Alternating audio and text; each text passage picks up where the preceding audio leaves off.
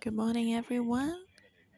Today we read the book of Romans, chapter 16. It's very simple. We can divide into three sections verse 1 to verse 16, verse 17 to 24, and then 25 to the end. And now, coming to chapter 16 is the last chapter in the book of Romans. And in tradition, and this is a, a good culture, the Jewish culture, to end the letter with greetings and blessing. So make this letter very warm. We may not feel much uh, uh, when we read it today, but but the, uh, back at that time when the church received this letter, um, they may feel a lot because of the relationships they had. So we can also think about our relationships with others. After attending the church for so long, how's our relationship with the people in the church and our relationship with the pastor in the church? We always neglect this last chapter or in the in the letter. But actually in Paul's heart when he wrote this letter, these greetings must be the most important ones because these greetings represent relationships. And based on the foundation of the relationships, then the message before would be valuable and meaningful. Some people say that church is the hardest organization to manage. And uh, because if you ask, does the church have authority? You can say yes, it has great authority. But at the same time, you can say there's no authority. The church is based on our uh, relationships. Like in the past, I was responsible for the youth ministry in the mother church. Um, did we have authority? Actually, when we wanted to adjust the youth, if they would not listen to us, what can we do? In the school, the teachers have authority to correct the students, and you can write a letter to the parents. You can kick the students out of the school. You can uh, record a mistake or punish the students to stay behind. So these consequences are effective. The consequences can deter students from doing something bad, but in the church, we cannot do that. We cannot punish a student and ask them to leave the church or, or warn them that they will have to leave. But at the same time, pastoring students, uh, we as pastors have authority. We can give them opinions about their career, their life, and we can accompany them to go through the ups and downs in life. It's all based on our relationships. Some young people they have my house key. They can come directly to my house for a day or two. If they were sad, they could laugh with us or they could cry with us. So these relationships are like family. In their eyes and hearts, we are just like their parents. So we have authority in their lives. So today is the same in the book of Romans. All these greetings and name list. These people are like the family. And Paul was like their father. So these greetings were very deep. And so the reminder for us is like if we want to correct others in teachings, to not just teach, the truth will not go into someone's heart. We need the foundation of love and relationships then the teaching can go deep into someone's heart. So that's a pastoral relationship, the relationship between the pastor and the sheep. So if you're a cell leader today, remember uh, relationship with our cell members. If we don't have this relationship, then what you say will not go into their hearts. They will just forget it or ignore it. But if you have a good relationship, what you say will go deep into their hearts. So in my heart, Pastor Joshua is really my true father. So whatever he said, special reminders will go really deep into my heart and cannot be cancelled out. So because of this relationship, we can walk together for so many years until we see the face of Christ. So if you understand this relationship, then it um, is a good reminder for us in our church life. Do we have such a relationship? Just like Tikva sharing earlier. In the future, when we have to leave and die, when we have, when we can write a letter, how many people will be on the name list? Or only a few people in the name list. So that's worthy for us to reflect. What can we take away? What kind of ministry of gold and silver or straw and hay? What do we really own? What can we bring away? What can we take away? What can last? Ministry will not last. Our apartment, our clothes, our cash, these things will not last. We never really own them, we cannot bring them away. But relationships will last forever. So you can think now, today, some people have left us, and we always remember them even when they're in heaven because the relationships last forever.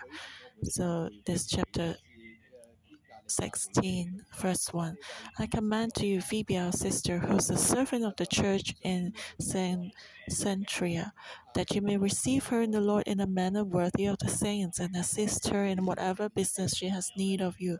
For indeed she has been a helper of many and of myself also. So, in the beginning of this chapter, Paul recommended Phoebe, a deacon in the church, and Paul affirmed her position. She's a female deacon. A lot of people misunderstood Paul, and Paul said that uh, the woman should cover their head, a woman should not preach, and uh, how come there there were female deacons? So we need to read the Bible in context.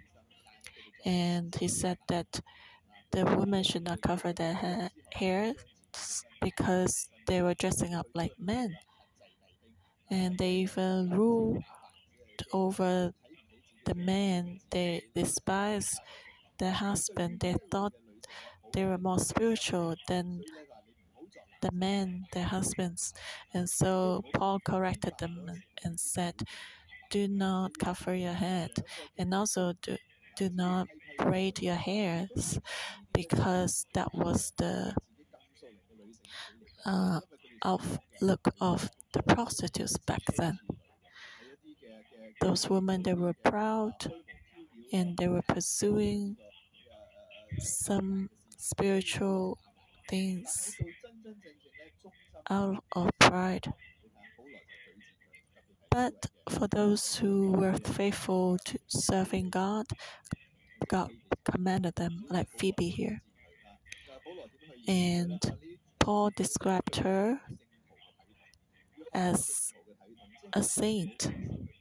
That means do not look down on her because she is a woman, because she was, uh, because she's a deacon in the church. So Paul told the people in the church to respect her, respect her.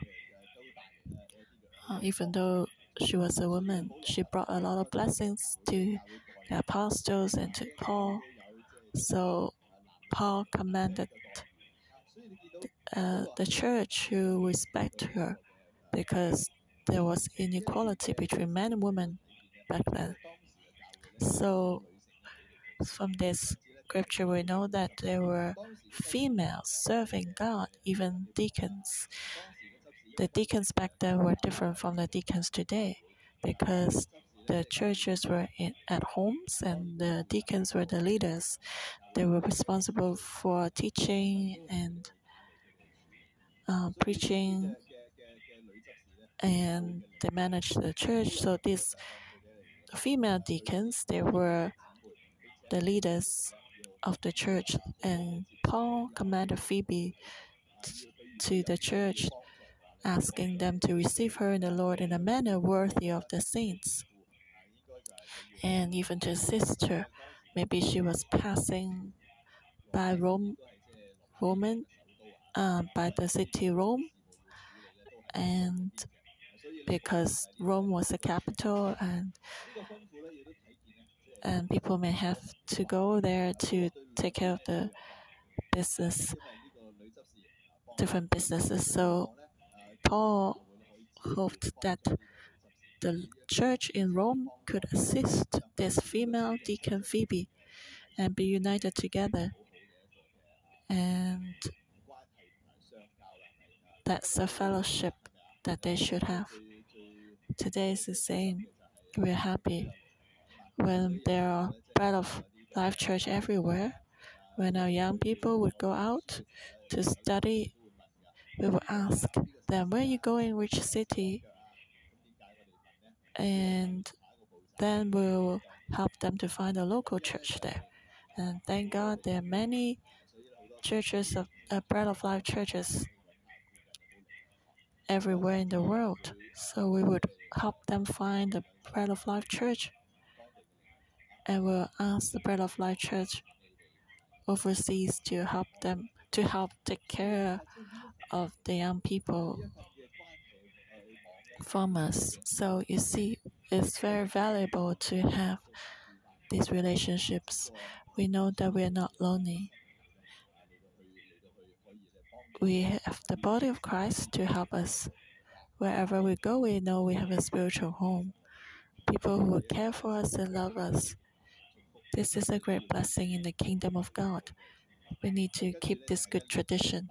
And then continue first 3 onwards uh, a lot of greetings. Greet Priscilla and Aquila, my fellow workers in Christ Jesus, who risked their own necks for my life, to whom not only I give thanks, but also all the churches of the Gentiles. Likewise, greet the church that is in their house.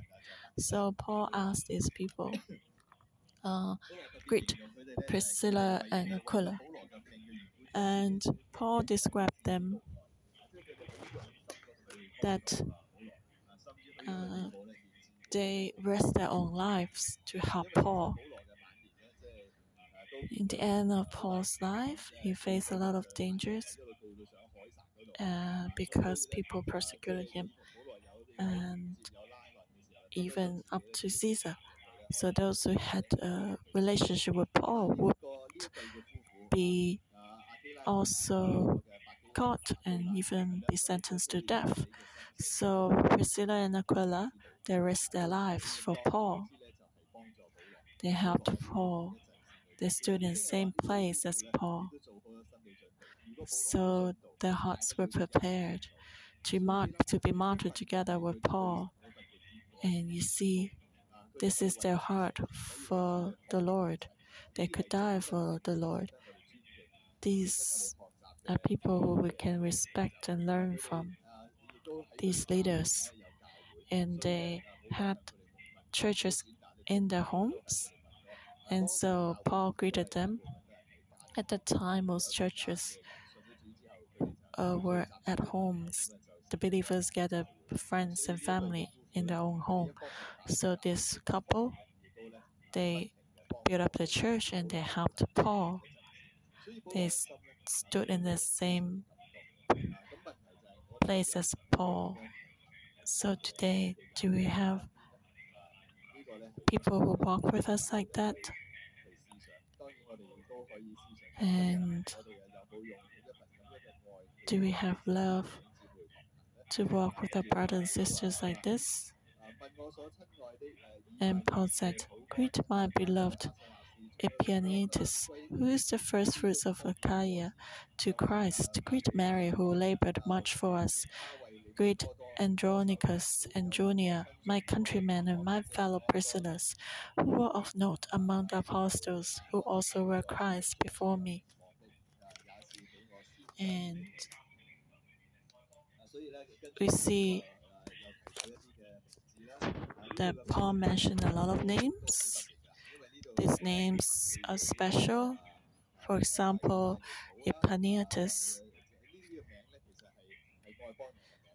These names were Gentile names, even including uh, Priscilla and Aquila. They were Greek names, but they were also Mary, a Jewish name, and Paul's relatives. They were Jews and Israelites. So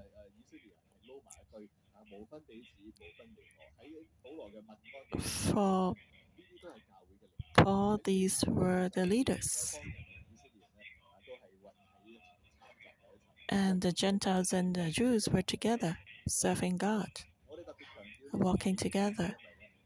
And we emphasize this because today a lot of churches they still have replacement theology. They didn't they are not interested in Israel and even reject Israel. But God's heart is not like that. The Gentiles should pay the debt of the gospel and, and rise up to bless Israel and bring the gospel back to Israel. And that's what God longs to see the Jews and the Gentiles be united together and the divided wall be taken away and become one body to follow Jesus. That's what God wants to see. And so Paul here greeted um, Andronicus and Junia, who were in prison together with Paul, and they were actually respectable among the apostles. They were believers before Paul. So we see that they were believers among the Jews. They were also paying the price for Christ.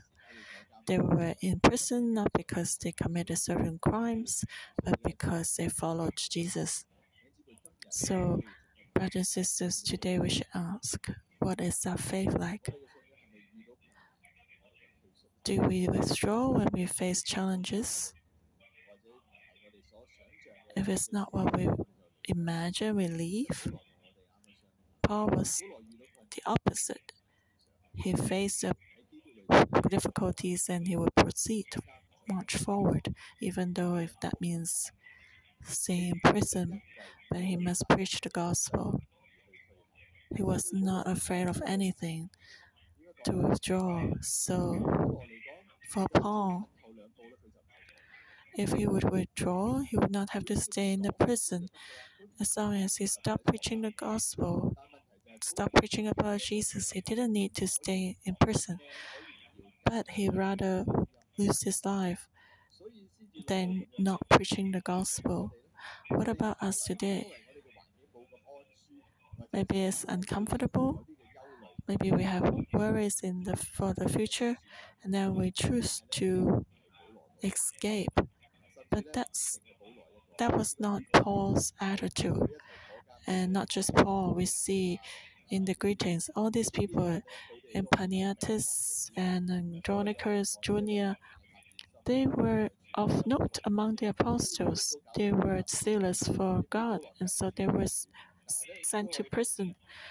They were believers before Paul. So we know that on this journey, heavenly journey, we are not lonely. There are people running for Christ. And so Paul said, Greet Amplias, my beloved in the Lord. Greet Urbanus, our fellow worker in Christ. And Stachys, my beloved. Greet Apelles, approved in Christ. Greet those who are of the household of Aristobulus. Greet Herodion, my countryman. Greet those who are of the household of Narcissus, who are in the Lord. So, in all these greetings, there were more names, there were the relatives, and the friends. And we can reflect today when we share the gospel, do we miss people around us? We find it most difficult to share the gospel with the people around us, it may be easy to sh uh, share the gospel with strangers, but it's not easy to share with our family and relatives. But should we not do that because it's difficult? No, we should even pray more and care for them more so that in the future, in our letters, we can greet those closest to us and greet Tryphena and Tryphosa, who have labored in the Lord. Greet the beloved Persis, who labored much in the Lord. Greet Rufus, chosen in the Lord, and his mother and mine. Greet Asyncritus, Phlegon, Hermas, Patrobas, Hermes, and the brother who are with them. Greet Philologus and Julia, Nereus and her, his sister, and Olympas, and all the saints who are with them. Greet one another with a holy kiss. The churches of Christ greet you. So Paul greeted these people, including some women. They were the pillars for the church, and he mentioned Rufus, whose mother was just like Paul's mother. So that was a very beautiful picture. May we all receive that so that our family can be in the church with us so we have even deeper relationship and longer lasting relationships.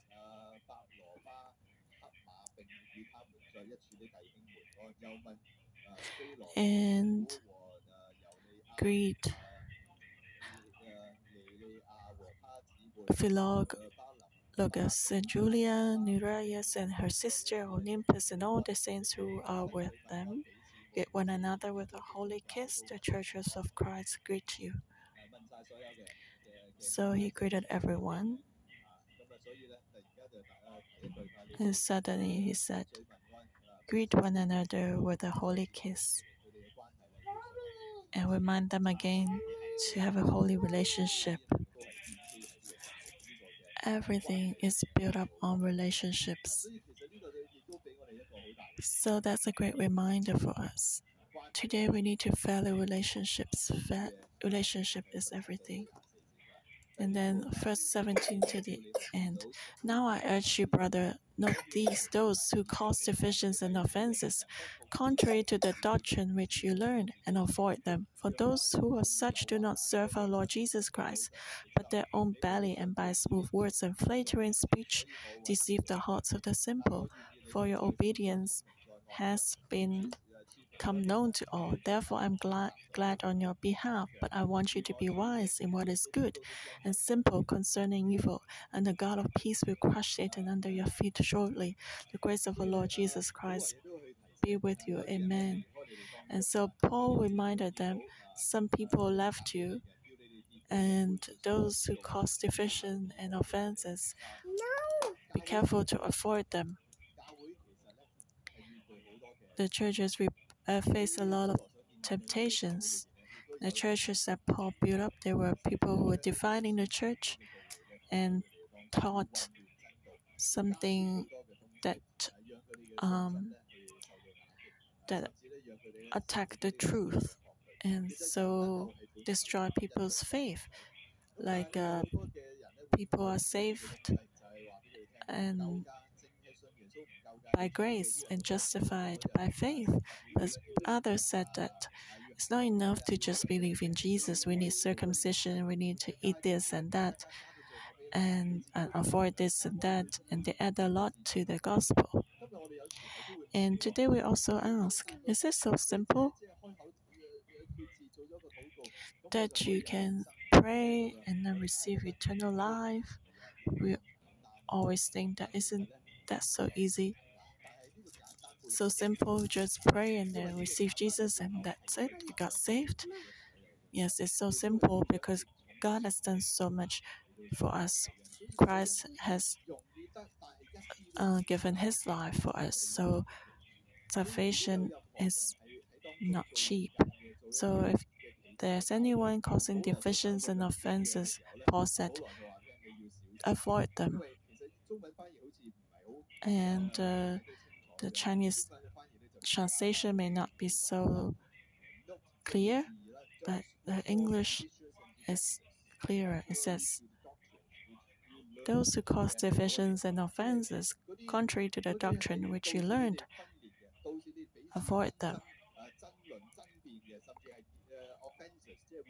Those who attack each other, who make others divided, and teach something contrary to Paul's teaching and doctrine. And you should avoid these people. Remove them. Be far from them. Because they confuse the truth. So the church must know what is the truth. We need to keep the truth. We need to value relationships. We also need to value the truth. Relationships and truth should be held together, otherwise, the church will be divided. When we keep the relationships, then the church is united. And then the church can proceed forward together. And Paul said, You need to submit to your apostles, to the authorities, submit to Paul's teaching. Paul said, Keep the submission, just like when Pastor George sent us out.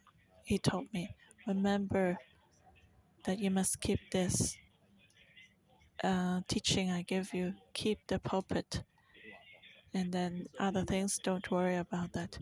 So I'm holding on to this. So Paul was reminding the Roman church this is the most important heritage of the church. If we keep that, then we don't need to be afraid. And then Paul said, Therefore, I'm glad on your behalf, but I want you to be wise in what is good uh, and simple concerning evil and the great God of peace will crush Satan under your feet shortly. Um, so Paul encouraged them to make known their obedience to all and be wise in what is good, just to be simple and do not try to pursue some mystical power that seems so complicated. It's okay, we just need to know and understand uh, that the Holy Spirit is in our hearts. He has revealed the truth of God to us already. Just know that Jesus loves me and He's died for us on the cross. If we believe in our heart and confess with our mouth, that's enough. Those who don't cannot understand, just let it go. We can be um, ignorant in those things. It's fine. God of peace will crush Satan under our feet shortly the grace of our Lord Jesus Christ will be with us, and God will um, crush Satan under our feet, so we don't need to pursue those things, and we just need to pursue the truth and ignore all these other things. And Verse 21 Timothy, my fellow worker, and Lucius, Jason, Sosipater, and my countrymen greet you. I, Tertius, who wrote this epistle, greet you in the Lord. Gaius, my host, and the host of the whole church greets you. Erastus, the treasurer of the city, greets you, and Quartus, a brother. The grace of our Lord Jesus Christ be with you all. Amen. So you can see the relationship between the church and Paul. In the past, there was no FaceTime. Otherwise, Paul may be having a Zoom meeting with them, and then someone came up one by one behind the camera and greeted Paul, and you could see their relationships, their care for each other. So not just Paul greeted the church in Rome, but his team also, the team of Paul. So Paul was not alone. Paul may be in the prison, he lost his freedom, but there were still others. There were still brothers and sisters accompanying him, united with him. So he was not lonely, and that was the power that supported Paul to walk um, the life. So today we also hope that we can have um, spiritual friends to walk together until we see the face of the Lord. That will be the source of spring, uh, the spring of strength in our life. In the last section, verse 25 to the end. Now to him who is able to establish you according to my gospel and the preaching of Jesus Christ, according to the revelation of the mystery kept secret since the world began, but now made manifest, and by the prophetic scriptures made known to all nations, according to the commandment of the everlasting God, for obedience to the faith, to God alone wise, be glory through Jesus Christ forever. Amen. So this is the summary of the book of Romans. If you don't understand what was written before, just look at this last paragraph. It says uh, the gospel was according to the revelation of the mystery kept secret since the world began. And what is most important about our faith is Jesus Christ. And the gospel through Jesus Christ could, could strengthen our faith. And our faith only needs to be founded on Jesus. He's the center of everything. And if we hold on to Jesus tightly to love God and to love others, then we'll fulfill all the commandments. And we keep the salvation, we don't have any problems because Jesus is the most important person since the creation of the world, the most important mystery, which is which has been revealed. Salvation is a mystery. Human wisdom cannot fully understand it. Why would God give salvation to us? We can understand. Men are not lovely, we're rebellious, we sin and we worship idols we resist against God, oh, why would God still love us and pay a great price? So this is a mystery, and it's been revealed through Jesus Christ. We see Jesus and we know what is love. Love is always embracing and accepting uh, and carrying all our weaknesses. So this love is revealed through Jesus and it's been manifest by the prophetic scriptures made known to all nations. And so the mystery in the scriptures all points to Jesus and it's revealing this mystery. And because it's been manifested, we can believe in Jesus and be obedient to this truth. When to this faith, when we understand this, we can enter into eternity with Christ, to enter into this unity, this presence, and then may all glory be to God until forever. Amen. This is the most important message of Paul. If we don't understand anything, as we just need to remember we have to hold on to Jesus and then it will be fine. May our life be adjusted like this. Only hold on to Jesus. Amen. We thank you and praise you because you have put companions in our lives. And we give thanks to you in 611 because we not only have companions, but we also have pastors, shepherds, our cell leaders. As we sing this song, I feel really moved. It's like, isn't this my cell leader? When we step into the church where we knew nothing, a cell leader lead us, guide us when we face difficulties. When we didn't know what to do with life, our cell leaders took us by hand and brought us to God and told us that the gospel is true. Jesus is powerful. Let's continue to walk holding God's hand.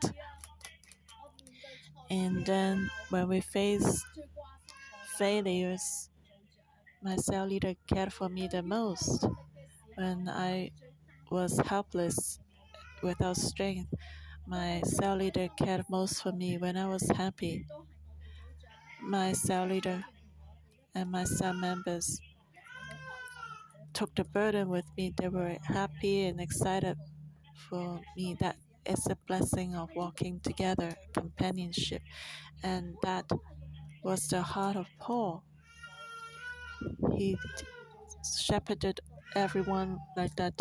And today our cell leader also shepherd us like this. So let's give thanks to God that He has given us He has given us spiritual fathers like Paul always reminded us and instructed us and discipled us and guide us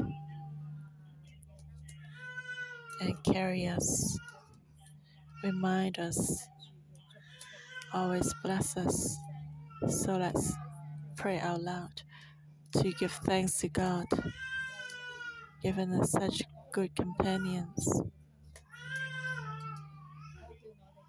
so that our lives can be rich and abundant. So can we always remember God's mystery so that my life can also be obedient to the faith. So let's give thanks to God. Lord, thank you for loving me. So you give me my cell leader, my brothers and sisters, and so I can boldly make choices in the world to choose you as the only way. Thank you for giving me companions and good leadership in my life. I cannot take it for granted. It's your grace. It's all your grace. So, Lord, we thank you. We praise you. Today is good for us to reflect. Every day, the most precious time of morning devotion is that we reflect our lives with the Word of God. It says here, Paul, there were a lot of people that Paul loved, and he would give, remind them one by one. As we mentioned, it's all about the real relationships. So, what about us today in the church? When we think about our relationships, how how is that? When I have to leave the world, if I have to write a letter to greet people, how many people can I write to? Or just like uh, all the names that Paul mentioned here, they all regard Paul as their spiritual fathers. They could follow Paul together risking their lives. What about us? How's our relationship with our cell leader? Do we feel our cell leader as our spiritual parents? Or do we treat them as only friends and companions? Or mentors? Or instructors? Counselors? That will also affect our depth of our relationship. So let's quiet down now. Let's reflect and examine the relationship between us and our cell leaders. If you think that oh the relationship is not deep enough, so I've not tasted this sweetness of having spiritual parents, let's ask the Lord. Actually, we both need to take a step. Are we willing to take the step to trust that? To draw close? The choice is in us. Uh, we're in the morning devotion. Uh, uh, those watching us, you may not be in a cell group yet. Maybe in the past church life, you have been, you've experienced fellowship groups, but you find it not so special. So you are not motivated to join a cell group, or in the cell group, you something unhappy happened. But today, in the greetings of Paul, we know that the enemy always wanted to separate uh, people. So, verse 17, Paul said, Now I urge you, brother, not to those who cause divisions and offenses contrary to the doctrine which you learned and avoid them. So, th- that is actually the enemy. He wants us to be separate from others so that we cannot uh, taste the sweetness in discipleship. The enemy always try to divide us and our cell leader and our cell group. So today, if God touches you again, pray for ourselves so we can have the courage to move another step to draw closer to our cell leader, to draw close to our spiritual parents. Those who have not uh, joined the cell group, I encourage you to find a cell group today and pray for our cell group Pray for our relationship with our cell leader. Then we can have the motivation to join a cell group. Lord, help us to have trust, to boldly take a step to trust others and my cell leader, my spiritual parents, to be closer to them so that we can taste the sweetness of discipleship. Lord, just as Paul loved his sheep. It is like this in the church. Our pastors also love us like this. Our cell leaders also love us like this. So give us the courage to open ourselves so the sweetness will come into our lives. Lord, hear our prayer. Lastly, I want to invite brothers and sisters to stand up. The mess, uh, the message is this chapter is read in December, reminding us how to greet others. Paul was not just doing casually, not just write down all the names and then just send a general greeting. But we see that uh, every greeting is unique. And from verse 8 onwards, even greeting one person, there's a, a adjective like uh, who uh, you see see my beloved a fellow worker or the household of this and that uh, those labor for us so in the end of the year let's turn these greetings into blessings to prayers Pray for those around us who are walking with us together. Maybe a family, relatives, you know, they need the gospel. Let's pray for them, bless them. In Jesus Christ's name, I bless. And you, uh, add some adjectives like my brother as an example. In Jesus' name, I bless the one who has left the valley of darkness. The Whye will be full of peace and joy, will be the light for the youth, and this blessing will be warm. So you can just pray and bless as many as possible, just like this greetings. We bless others, especially your cell members. Lord, you are a good God when we bless others by name. I know that you love this because this is holding each other's hands. This is the love. This is what you want to see in us. So, Lord, we thank you for reminding us today so that we know we are not lonely.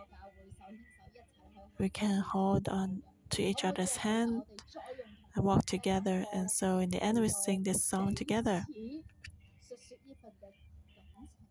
to express our love in the spirit.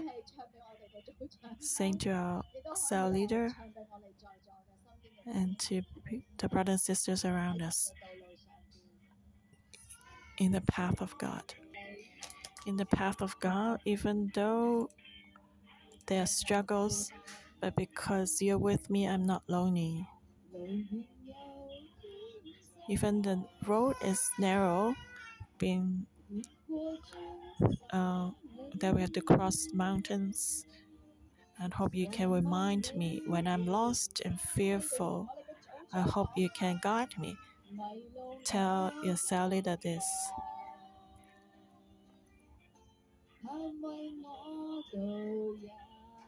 When I encounter failures, I'm worried.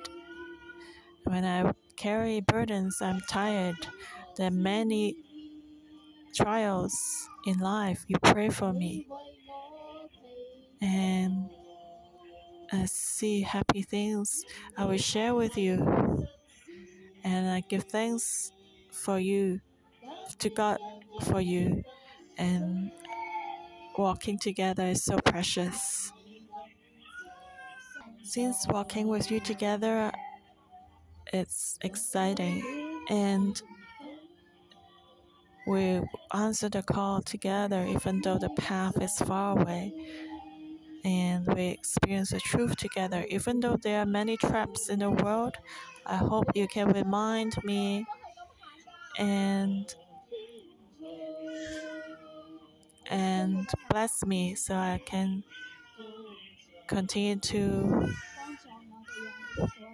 walk diligently forward and not go backward. So, New Crop brothers and sisters, we experience this together, we walk together.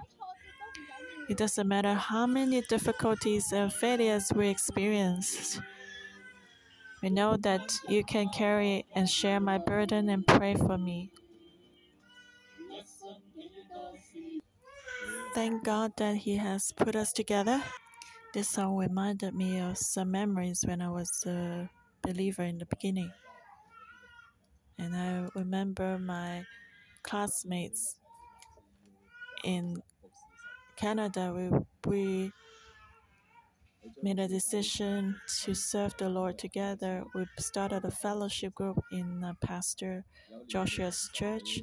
We started uh, alone and then it grew to 40 people. And then we made a decision to follow God and serve Him all the days of our life. But right now, many of my classmates they didn't even attend church regularly. We really like to sing this song back then. So here I bless my classmates in Canada. May the Lord continue to strengthen your faith. May the Lord stir up your fire in your heart. Back then, we made a decision to be pastors together, but today only one is serving God today with me. But I believe that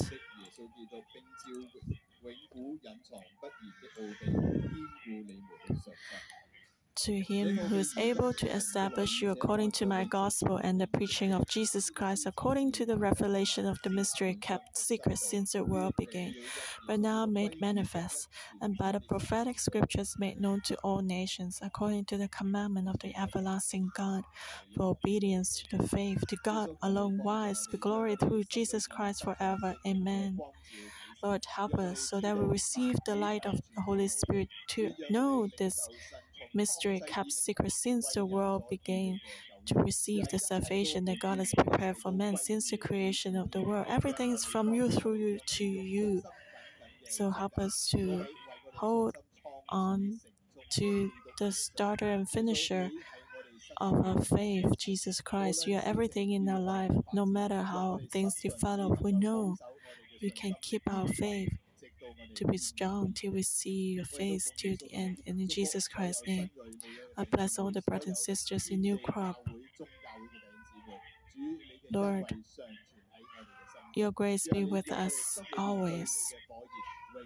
Help us to always be on fire in you and raise up companions for us so that we can be united in heart and run the path together. Lord, help us not to be alone on this path. Bless those who shepherd others faithfully, whether it's the pastors or co-workers or cell leaders. Your grace always be with them. Give them wisdom and peace and joy and health, and give them so that they will be content in you, in their heart. Thank you, Lord, for hearing our prayer in Jesus Christ's name. Thank you, Lord. Our morning devotion will end here. May the Lord bless you all.